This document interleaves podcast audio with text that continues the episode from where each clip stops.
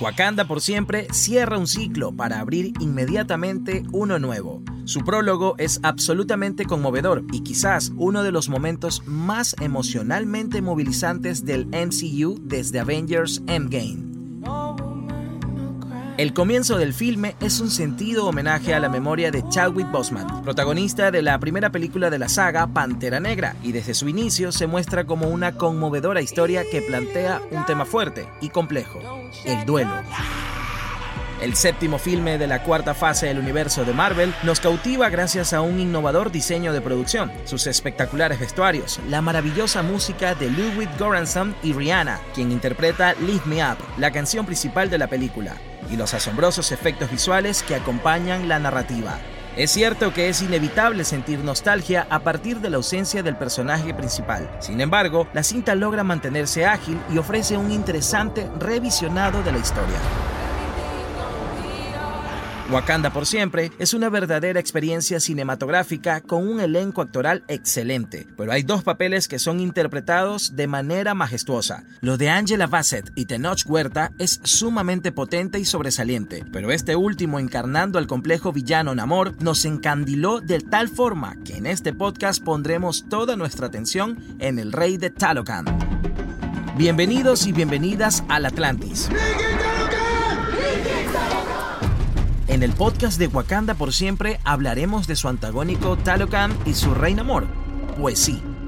En este recorrido conoceremos los secretos de Talocan. Para dar vida a este mundo subacuático, los cineastas contrataron a expertos en civilizaciones mesoamericanas para garantizar la autenticidad cultural de todos los aspectos de la producción. Como guía y faro permanente, el director Ryan Coogler convocó al doctor Gerardo Aldana, un especialista en la cultura maya, el arte mesoamericano y los pueblos indígenas.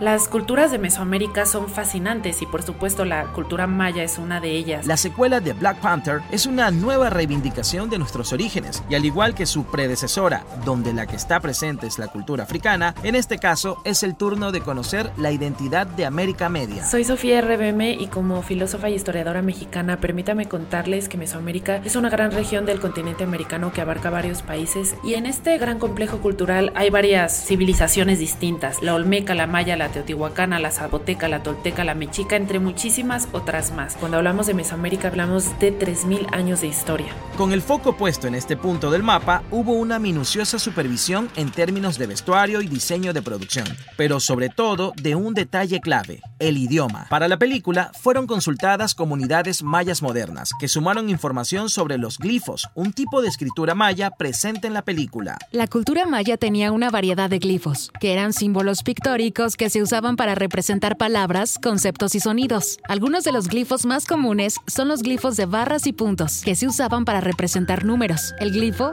Kin, símbolo del sol, representaba el día. El glifo Akbal, símbolo de la casa, representaba la noche. El glifo Rinri, símbolo del nudo, representaba la luna. Y el glifo Baak, símbolo del jaguar, que representaba la lluvia.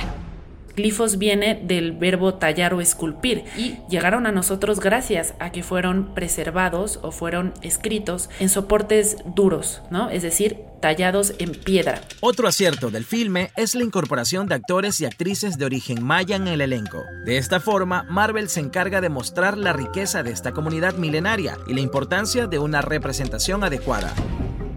En la película, Namor ya no es un mutante de la Atlántida, sino el rey de Talocan, un mundo subacuático basado en un inframundo mesoamericano. Los guionistas de Wakanda por siempre le dieron un nuevo origen al personaje, dándole un marco cultural diferente y novedoso, en las que incluyeron detalles mitológicos de las civilizaciones maya y azteca.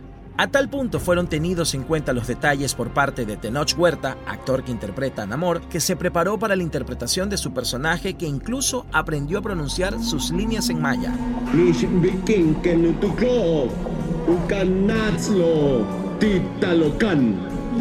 Namor es uno de los personajes de cómics más antiguos. Su primera aparición fue en 1939 y desde entonces nunca había sido explorado en el universo cinematográfico de Marvel, quizá por la complejidad de su historia. Hijo de un marinero y una princesa de la Atlántida, Namor es uno de los grandes villanos quien a lo largo de su historia supo convertirse también en superhéroe, teniendo enfrentamientos con los Avengers, X-Men, los Cuatro Fantásticos y por supuesto con Pantera Negra. Una de las particularidades de este personaje es que no siempre ha sido un villano. Namor también se ha convertido en héroe en algunas aventuras. Después de más de 80 años y casi como un acto de justicia divina, este personaje finalmente hace su aparición en la pantalla grande en Pantera Negra, Wakanda por siempre. Lo cierto es que, en la trama, juega el papel de rival a vencer, aunque con el correr de los minutos tampoco parece ser el enemigo definitivo. Es aquí donde comienzan a surgir algunos interrogantes. ¿Es un héroe? ¿Un antihéroe? ¿Un villano? Personajes que son antagonistas dentro de la película luego se convierten en protagonistas de otra historia, ¿no?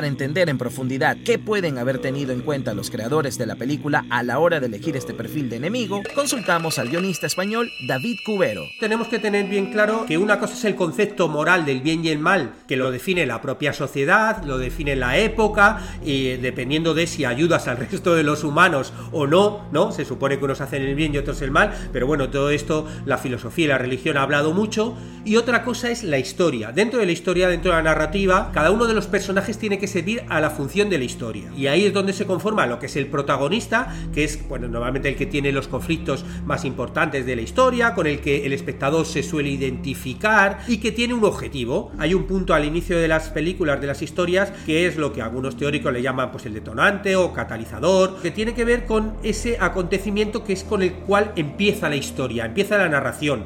Antes vemos al protagonista en su mundo ordinario donde vive, pero aparece un villano y eso hace que el héroe tenga que reaccionar a eso. Entonces a partir de ahí se genera el deseo del protagonista. Bueno, pues ese es su objetivo y lo veremos a lo largo de toda la película. El antagonista o los antagonistas son los que le van a impedir ese objetivo. Los militares americanos detectaron vibranio bajo el dominio de mi nación. Necesitamos la ayuda de Wakanda para que no vuelva a pasar. A lo largo de los cómics, la rivalidad entre Pantera Negra y Namor ha sido legendaria. De hecho, se han enfrentado en varias ocasiones, convirtiéndose en rivales por excelencia. En esta película y tras el fallecimiento prematuro de Chadwick Boseman, la enemistad plasmada en las historietas no pudo llegar a verse en la gran pantalla, y desde Marvel Studios decidieron que Namor sea el némesis de Shuri, la nueva Pantera Negra y hermana de T'Challa.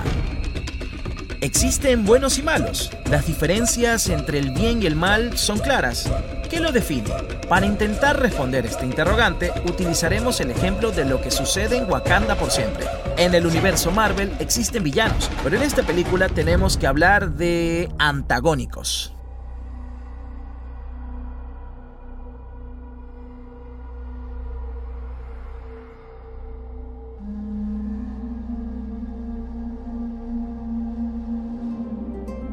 Los antagonistas, los villanos, tienen también su propia historia, tienen también su propio viaje de antihéroe. Eh, a mí, por ejemplo, no me gustan las películas donde el malo es malo porque sí, y no sabemos nada de su backstory, de su historia, de por qué es malo. Ellos son malos por algo. Hijo de Satanás. Un viejo hombre de fe me maldijo cuando iba a matarlo. Él me llamó. Un niño sin amor. El niño sin amor. y de ahí tomé mi nombre, Namor porque no tengo ningún amor por el mundo de la superficie. Cuando conocemos un poco de qué les pasó en la infancia o qué les pasó de mayor, por qué se convirtieron en esos personajes, a mí me parece mucho más interesante. Ellos se creen su historia, lo que hacen lo hacen por algo.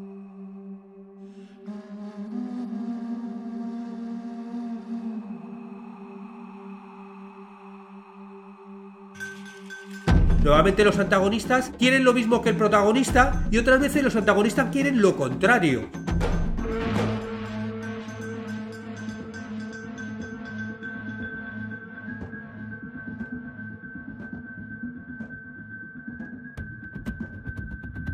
hay personajes que de repente te pueden ayudar y convertirse en aliados durante un momento de la película y luego que se conviertan en antagonistas durante otro momento de la película y te, y te lo impidan. Ya sea porque al principio te lo impiden, pero luego al final se hacen buenos y te ayudan, o porque al principio te ayudan y luego de repente se pasan al otro lado y se convierten en antagonistas. O sea, no es la cosa de blanco o negro para que sea un poquito más interesante y haya más giros a lo largo de la narración. El antagonista de Pantera Negra, Wakanda por siempre, es Namor uno de los mejores de la historia de Marvel. El encargado de darle vida al personaje fue el actor Tenoch Huerta, quien junto al director Ryan Coogler se encargaron de adaptar y hacerle algunos cambios al personaje. ¿Quién eres tú? Tengo muchos nombres. Namor es una suerte de antihéroe que a veces ha colaborado con los villanos, lo que explica, en parte, la elección de un personaje así para el filme. Hay personajes que son, por ejemplo, aliados falsos a, adversarios. Y son personajes que parece que es un antagonista, es un adversario, porque durante mucha parte de la narración se convierte en adversario y está luchando contra el protagonista, pero luego se convierte en aliado y al final le ayuda a conseguir. Y eso lo que hace es que la historia sea más compleja y más interesante. Nuestro trabajo como guionistas es el crear un protagonista, crear un objetivo y dedicarte a ponerle obstáculos hasta el final. Que no consiga su objetivo rápido, porque si consigue a la chica rápido o, o si de repente, pues en el momento que aparece el Joker, llega Batman y, lo y lo atapa, pues acaba la película. Dentro de todo este juego, pues tienes que ir jugando con cosas que parecen una cosa, pero luego son otra, y ahora uno que era bueno ahora es malo, y así hasta que llegas al clima final donde ya se van a ver frente a frente, ¿no? el protagonista contra el antagonista, y ahí vas a tener que ganarle a él. El antagonista de esta película no es malo, incluso tiene la misma búsqueda que la de la protagonista. En Wakanda por siempre, el guion va definiendo poco a poco cuáles son los intereses y las búsquedas personales de los personajes, que, incluso entre rivales, pueden ser los mismos. Lo que queda claro es que los antagonistas, sean villanos o no, son muy importantes en las películas, ya que proporcionan la mayor parte del conflicto. Si el protagonista consigue triunfar, el antagonista no lo hace, y en esas idas y vueltas se va desarrollando la acción y la trama.